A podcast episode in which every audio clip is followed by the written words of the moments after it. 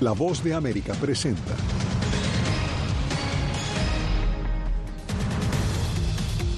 Palestinos huyen de los ataques israelíes en Gaza. En cobertura especial les contamos los riesgos que enfrentan los niños en las zonas de conflicto. La economía estadounidense supera expectativas y evita la recesión. Alabama prepara ejecución con gas nitrógeno a un hombre que sobrevivió a la inyección letal. La, lancha se hundió y yo duré 11 horas en el mar. Y una oportunidad para llegar a Estados Unidos busca un migrante con huesos de cristal.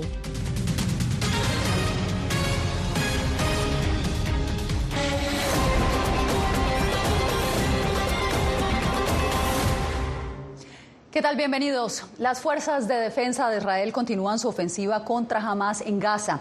Naciones Unidas ha alertado que ahora el enclave se ha convertido en el lugar más peligroso para la infancia, enfatizando en que de las casi 25 mil personas que han muerto en la franja de Gaza desde la escalada de las hostilidades, el 70% eran mujeres y niños. Nuestra enviada especial Celia Mendoza nos acompaña hoy desde Jerusalén del Este. Celia, cuéntanos qué has encontrado tú en el terreno. Yasmin, realmente para organizaciones como UNICEF, la situación es extremadamente crítica para los menores, en especial aquellos pequeños que viven en la zona de Cisjordania y quienes también están aquí en Jerusalén del Este. La situación en Gaza ha llevado a que se intensifiquen las acciones por parte de las fuerzas de seguridad israelíes, llevando a que en ocasiones los niños terminen siendo las víctimas de estos encuentros. Odeak McJahalin, de 10 años, pone cara de valiente mientras familiares y amigos lloran la muerte de su hermana menor, Rukaya. Solía jugar con ella y ahora la extraño. Perdí la esperanza. Su hermana de cuatro años recibió un disparo accidental de las fuerzas israelíes el 7 de enero mientras viajaba con su madre en el asiento trasero de un taxi compartido que cruzaba el puesto de control cerca de la aldea de Bet Iksa. La policía fronteriza israelí dice que un automóvil que venía detrás no se detuvo para ser inspeccionado, lo que provocó que las fuerzas de seguridad israelíes dispararan, impactando sin darse cuenta el automóvil en el que viajaba la niña. No sabemos por qué sucedió esto. Nos sorprendió que le dispararan a los autos y Rukaya fue martirizada por eso. ¿Cómo me siento ahora? Extraño a mi hija. Ella era mi hija favorita y mi hija menor. 85 niños han sido asesinados en Cisjordania en las últimas 13 semanas, básicamente desde el 7 de octubre. Esa es una cifra que duplica la de 2022. Vivir con miedo se ha convertido en parte del día a día de los niños. Ellos saben, nos dicen todos los días. ¿Cómo podemos aprender todos los días y cómo podemos vivir normalmente? Y vemos otros niños en Gaza, mueren todos los días de formas horribles. Es muy difícil para ellos. Tanto así que confunden lo que pasa en Gaza con Cisjordania. Si juego afuera moriré, porque ahora están bombardeando escuelas, universidades y hospitales. Y la situación de estos menores cada vez es más difícil, aseguró la oficina del Alto Comisionado para Derechos Humanos de la ONU que dijo que lo que habían registrado desde el 7 de octubre hasta finales del año pasado mostraba no solamente operaciones en zonas civiles, sino también un temor que aumenta día a día para los pequeños y sus familias, las cuales no tienen la garantía de su seguridad debido a la presencia de los colonos israelíes, pero también la falta de atención de las autoridades. Celia, gracias. Y justamente un éxodo masivo se registra en la ciudad de Han Yunis, ubicada en el sur de la Franja de Gaza. La escalada militar de Israel contra Hamas ha obligado a cientos de civiles a desplazarse nuevamente. Jaime Moreno nos informa.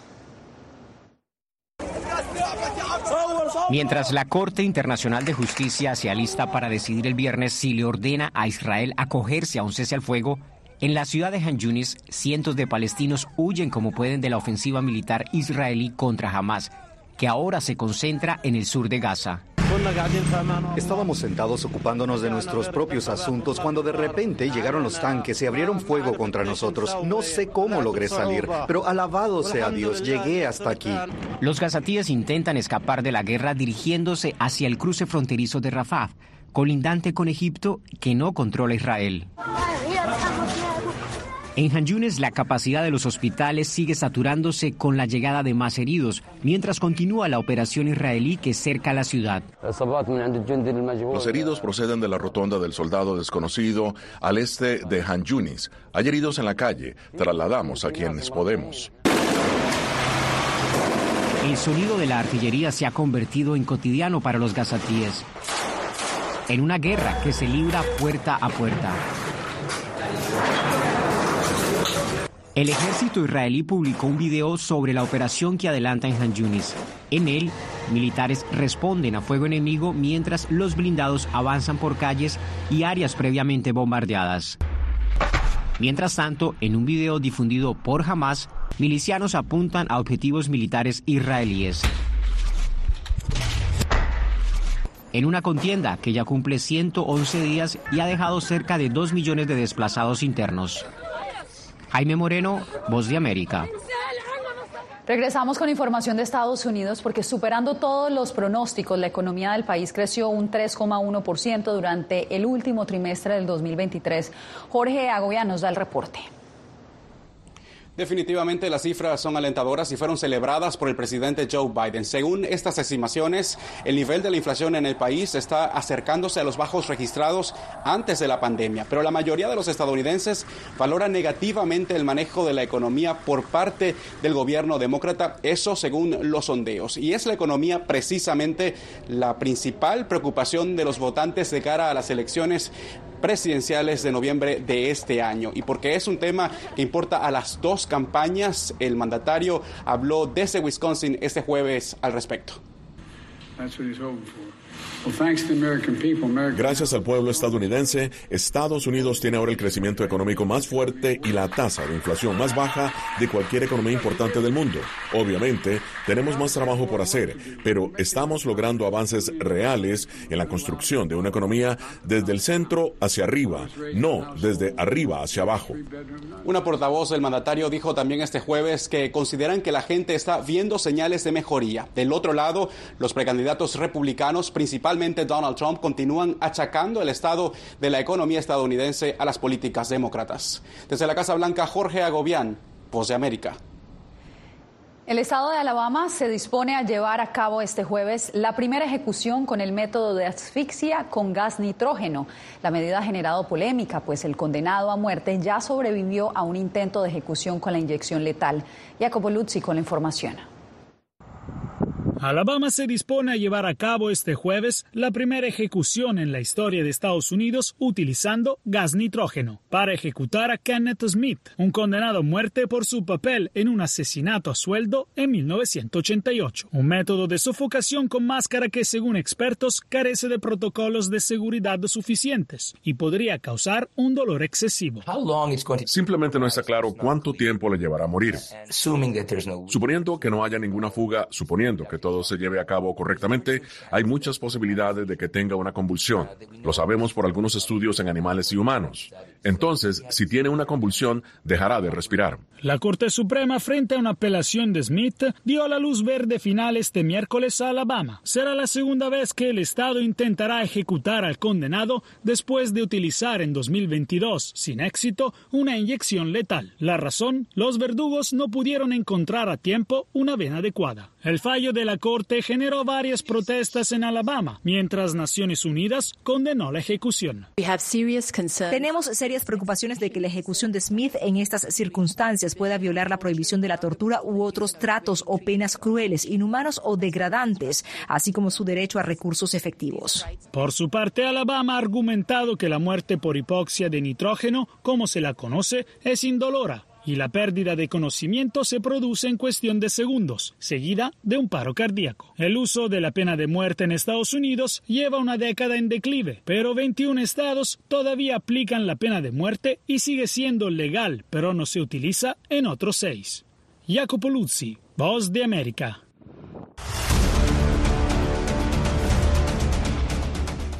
Continúan las tensiones en la frontera sur de Estados Unidos por la migración irregular. El gobierno de Texas desafió esta semana una decisión judicial al instalar más alambres de púa en su frontera con México. Vamos ahora con Paula Díaz al Paso, Texas. Paula, cuéntanos cuál es la situación. Así como tú lo dices, Yanmin, crece la tensión entre el gobierno federal y el estado de Texas después de desafiar la orden de la Corte de remover el alambre de púas y, contrario a este, instalar uno nuevo. Esto mientras en las ciudades fronterizas mexicanas, migrantes como Marco García esperan por una oportunidad para cruzar a Estados Unidos. Marco Alejandro García tiene 37 años y llegó el 3 de enero al albergue El Buen Samaritano en Ciudad Juárez.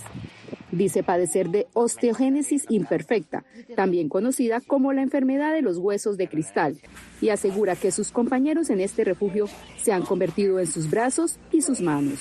Tengo mi familia que me está esperando en los Estados Unidos y que, y que no es fácil estar aquí solo, porque aquí todos tienen su familia, su esposo, sus hijos. El mismo día que llegó, pidió la cita con CBP One. Su meta es llegar a Nueva York, donde un familiar lo ayudará con un tratamiento médico. Dijo que está vivo de milagro tras sobrevivir el naufragio de un barco con 32 migrantes el pasado mes de diciembre en aguas del Caribe, en el que murieron ahogadas dos ciudadanas venezolanas. Yo me vine por la isla de San Andrés. Este, yo soy uno de los sobrevivientes porque la isla se hundió, la, la lancha se hundió, perdón, y yo duré 11 horas en el mar. En este mismo lugar se encuentra Sally Sánchez con su esposo, su hijo y un sobrino. Ella pidió en octubre la cita por CBP One y aún no le ha llegado. Aspira a brindarle una mejor calidad de vida a su hijo. Primero que crezca sin ver tanta delincuencia, tanta... Porque de donde nosotros vivimos hay muchos grupos armados. Mientras tanto, en el punto fronterizo de Eagle Pass, también en Texas, la tensión continúa entre el gobierno federal y el estatal. A solo días de que la Corte Suprema dictaminara que los agentes de la patrulla fronteriza podían cortar el alambre de púas instalado por las autoridades estatales, la Guardia Nacional de Texas fue vista instalando una nueva cerca. La llegada masiva de migrantes por esta área tiene abrumadas a las autoridades locales. El alguacil del condado Maverick dijo que nunca había visto algo parecido en esta área, con miles de migrantes cruzando a territorio estadounidense. Necesitamos la ayuda del gobierno federal. Esto es abrumador. El Departamento de Seguridad Nacional le ha enviado una carta al fiscal estatal de Texas exigiendo que le regresen el control de Shelby Park en Eagle Pass a la patrulla fronteriza. Aunque las autoridades migratorias han reportado una disminución en el cruce irregular de migrantes, no descartan que esto cambie en las próximas semanas. Paula, gracias. Y entre tanto en Nueva York nuevamente murió una menor migrante en un albergue municipal. Con ella se suman al menos seis migrantes muertos desde el 2022. Esto mientras se agudiza la batalla entre el gobierno y activistas por la crisis migratoria que vive la ciudad. Ángela González nos amplía murió otra menor migrante en un refugio municipal en Nueva York. Se trata de una bebé de tres meses que fue declarada muerta luego de ser llevada al hospital el pasado domingo. Las autoridades investigan la causa del deceso y hasta el momento no han practicado arrestos. Esta migrante venezolana que vive en un hotel convertido en refugio dice que allí se les presta atención médica. Trabajadores sociales ahí para que atiendan a los niños en cuestión de que se enfermen sea, este, doctoras, médicos, todo eso hay en los hoteles. Ya varios migrantes han muerto en refugios municipales. En diciembre un niño de 11 años perdió la vida. En mayo una niña de cuatro meses fue encontrada inconsciente y dos adultos han muerto por suicidio en albergues desde que comenzaron a llegar los migrantes en la primavera de 2022. A mediados de enero, un hombre de 24 años murió acuchillado. Activistas han criticado las políticas de refugio para migrantes de la ciudad. Se les debe proporcionar como mínimo un lugar seguro, digno y accesible donde alojarse. Ese es un derecho constitucional en el estado de Nueva York, pero la ciudad ahora ha establecido varios límites y obstáculos. El alcalde de la ciudad mantiene su postura de limitar a 30 días la estadía para personas solas y a 60 para familias en los refugios municipales. La gente dice que es inhumano señalar que los migrantes deben permanecer allí por un tiempo limitado, pero no podemos construir otro sistema de refugios. Decir que pueden quedarse todo el tiempo que quieran o necesiten y que los contribuyentes van a pagar por alimentación, ropa y otros gastos simplemente no es económicamente factible. Ángela González, Voz de América, Nueva York. Cuando volvamos, hablamos de las repercusiones de la primera huelga nacional en Argentina contra el plan de austeridad del gobierno de Javier Milei.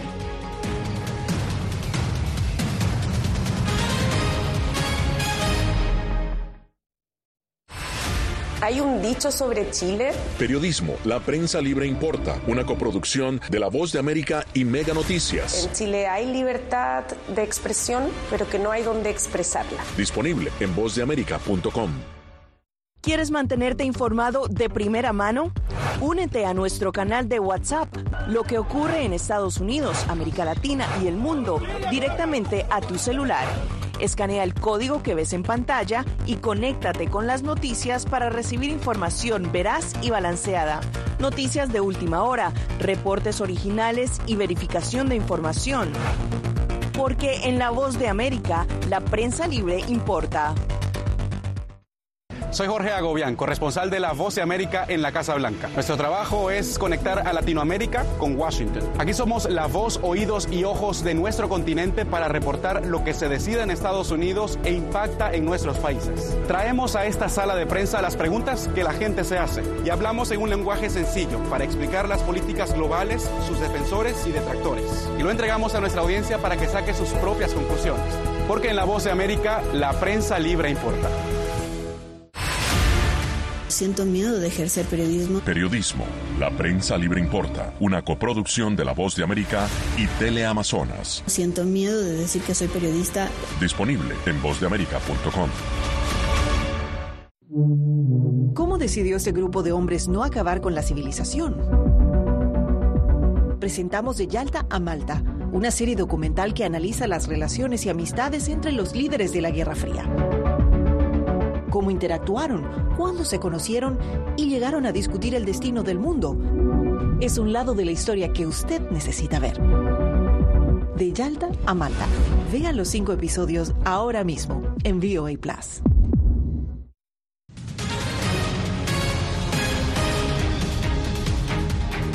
Actualizamos la información en el mundo al día y comenzamos este segundo segmento en Argentina, donde el gobierno reaccionó a la enorme huelga que lanzó la principal confederación sindical de ese país en protesta por las reformas económicas que el presidente Javier Milei busca impulsar desde que llegó al gobierno el 10 de diciembre. Gonzalo Báñez Villar nos reporta desde Buenos Aires.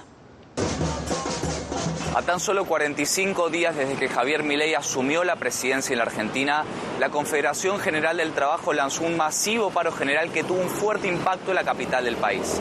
Los principales reclamos se concentraron en las medidas económicas que impulsa el gobierno. A nosotros nos eligieron los trabajadores para defender sus derechos, manifestarnos y representarnos. El gobierno de Milei criticó a los sindicatos y aseguró que el impacto económico del paro podría superar los mil millones de dólares. Consideramos que este paro está en contra, que es un gran, gran, gran sinsentido, que es una complicación, una pérdida de dinero para muchísimos argentinos. Según cifras oficiales compartidas por las ministras de Seguridad de la Nación, se movilizaron 40.000 personas y un 0,19% de total de los trabajadores adhirieron a la huelga.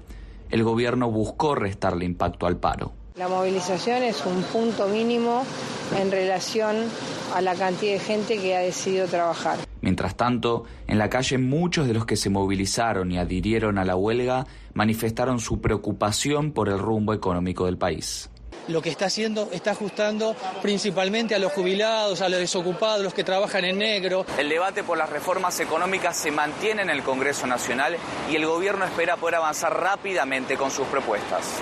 Gonzalo Báñez Villar, Voz de América, Buenos Aires, Argentina. Y este es un gran logro científico. Una rinoceronte fue fecundada mediante transferencia de embriones.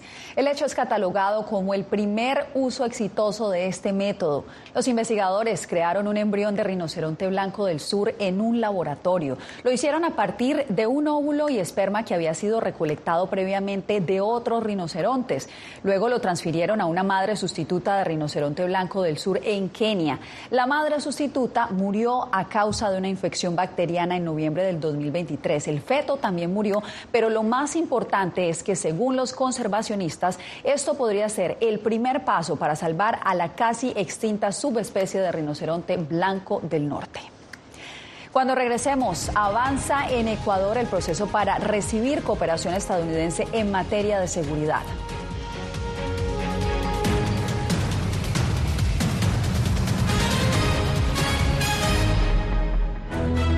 Tres meses después del ataque de Hamas en territorio israelí, Seguimos. ¿Cómo se.? Celia Mendoza, corresponsal de La Voz de América, regresa al terreno donde la guerra continúa. Esta es la escena que más de una semana.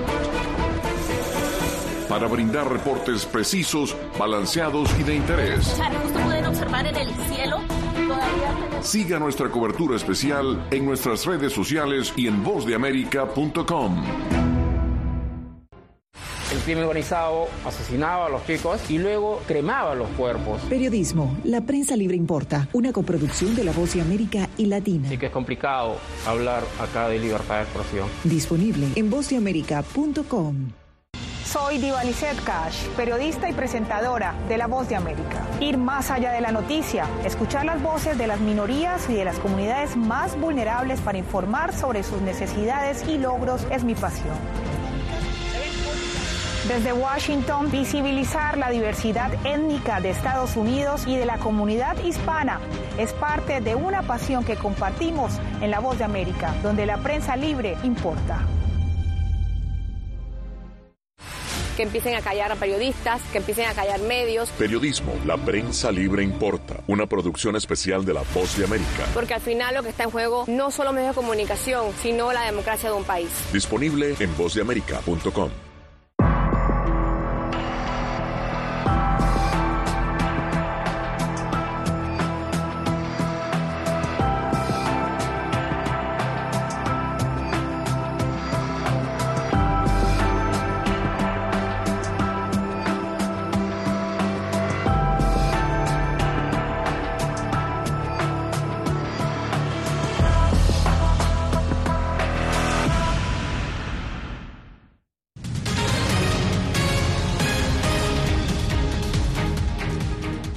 Declaró estado de emergencia en dos regiones luego de que docenas de incendios forestales dejaron a la capital asfixiada por el humo durante temperaturas récord relacionadas con el fenómeno climático del Niño. Colombia ya ha extinguido cientos de incendios este mes, pero al menos 25 continúan ardiendo según datos de la Unidad Nacional de Gestión de Riesgo y Desastres. En los departamentos de Santander y Cundinamarca, donde se encuentra la capital, Bogotá, los incendios han consumido unas 600 hectáreas de bosque. El gobierno de Ecuador recibió luz verde por parte del máximo tribunal constitucional para iniciar cooperación militar de Estados Unidos en la lucha contra las organizaciones criminales. Desde Quito, Néstor Aguilera tiene los pormenores. 15 años después de que dejara de funcionar el puesto de operaciones avanzadas de Estados Unidos en la ciudad ecuatoriana de Manta, se abre nuevamente la puerta para poner en marcha un mecanismo adicional para la lucha contra el crimen organizado transnacional. Luego de un dictamen de la Corte Constitucional, el máximo organismo en ese ámbito en el país andino. El gobierno recibió con buenos ojos la decisión.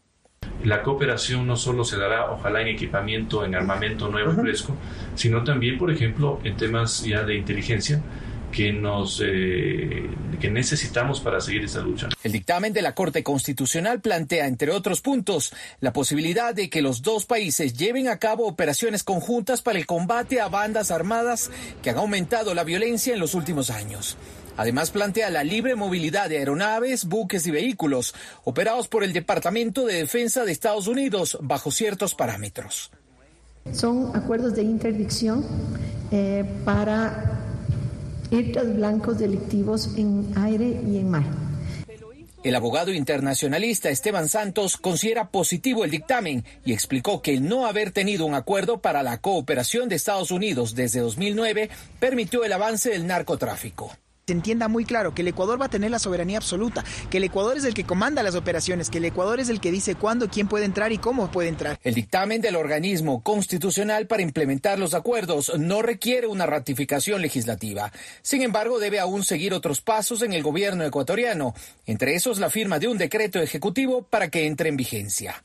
Néstor Aguilera, Voz de América, Quito. En instantes, haciendo uso de la arquitectura sostenible, un grupo de venezolanos crean mobiliarios con materiales de desechos. Lo veremos en solo minutos.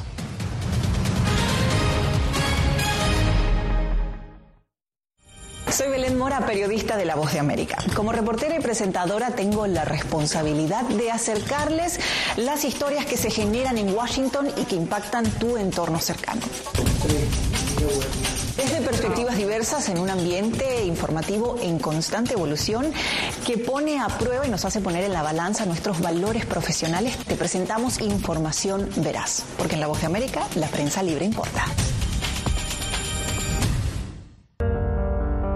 En tiempos de cambios, cuando el mundo parece incierto y lo que escuchamos no refleja lo que vemos, buscamos la verdad. Cuando nos cuentan solo una parte de la historia, perdemos la confianza.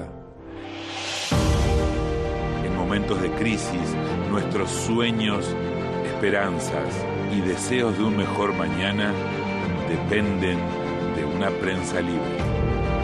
En La Voz de América te traemos las historias que la gente se arriesga a ver. Conectamos el mundo y lo unimos con la verdad.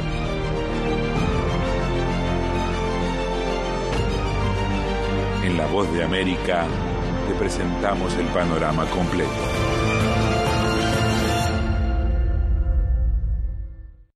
Soy Jacopo Luzzi, reportero de La Voz de América aquí en Washington, D.C. Ya sea informando desde el Capitolio, desde la Casa Blanca, cubriendo el impacto del cambio climático, el impactante tema migratorio, o subir en un avión y cruzar medio mundo para estar en el lugar de la noticia con la información precisa y veraz, este es mi compromiso como periodista. Un compromiso de vida profesional que comparto con ustedes, porque en La Voz de América la prensa libre importa. Nosotros no somos ninguna oposición. La prensa no es ninguna oposición. Periodismo, la prensa libre importa. Entonces hay un poco de tema también de amenazas, ¿no? Disponible en vozdeamerica.com.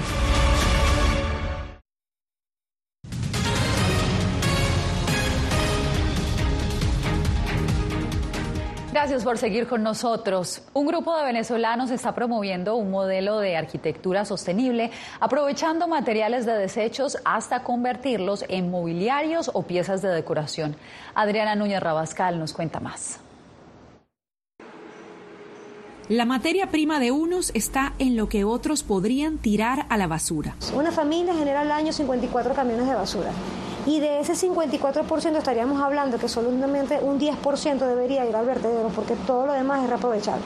De ahí que en el taller del movimiento Arquitectura del Futuro en Caracas puedan encontrarse columpios y hamacas hechos a partir de etiquetas plásticas, lámparas de botellas de vidrio o sillas de barriles de acero. Esta tendencia es conocida en inglés como upcycling o reutilización creativa. Resulta ser que tomar un objeto que está destinado a un vertedero y darle una segunda oportunidad, pero subiéndole el valor, por lo menos en la silla en la que estoy sentada, que puede ser considerado un objeto de desecho porque contiene aceites o resinas, una vez que se usa, se manda incineración. Eh, nosotros aprovechamos y detenemos eso, detenemos que las personas voten y lo convertimos en algo útil que por lo menos va a durar unos 5 o 10 años más en el mercado. Advierten que rescatar objetos sin uso para crear un nuevo diseño no siempre resulta más económico, pero contribuye a reducir toneladas de basura. Según sus cálculos y de los de investigadores ambientales, en Venezuela apenas se recicla el 5% de los desperdicios. Muchas personas confunden la parte sostenible o la parte de la reutilización con algo que no va a verse bien, porque estamos acostumbrados a hablar del reciclaje como algo que está como desecho o como algo que es una materia que sencillamente ya no funciona. El reto de nosotros ha sido siempre darle un toque de estética funcionalidad. Este proyecto ya le ha dado una segunda oportunidad a 43.600 kilos de materiales que iban a convertirse en desechos. Adriana Núñez Rabascal, Voz de América, Caracas. Y continuamos con arquitectura sostenible porque un día después de que Naciones Unidas celebrara el Día Internacional de la Educación, nos despedimos con la que podría ser el aula de clase más extraordinaria. Está ubicada a unos 32 metros de altura en medio de la selva amazónica y desde lo alto ayuda a educar a adultos en comunidades indígenas remotas y de esta manera les brinda nuevas habilidades para alejarse de actividades ilegales como la tala y la minería. El aula cuenta con energía solar, internet satelital de alta velocidad, además con alojamiento y baños. ¡Qué creatividad! Con estas imágenes nos despedimos por hoy. Les informó Yasmín López. Gracias por conectarse con nosotros en el Mundo al Día.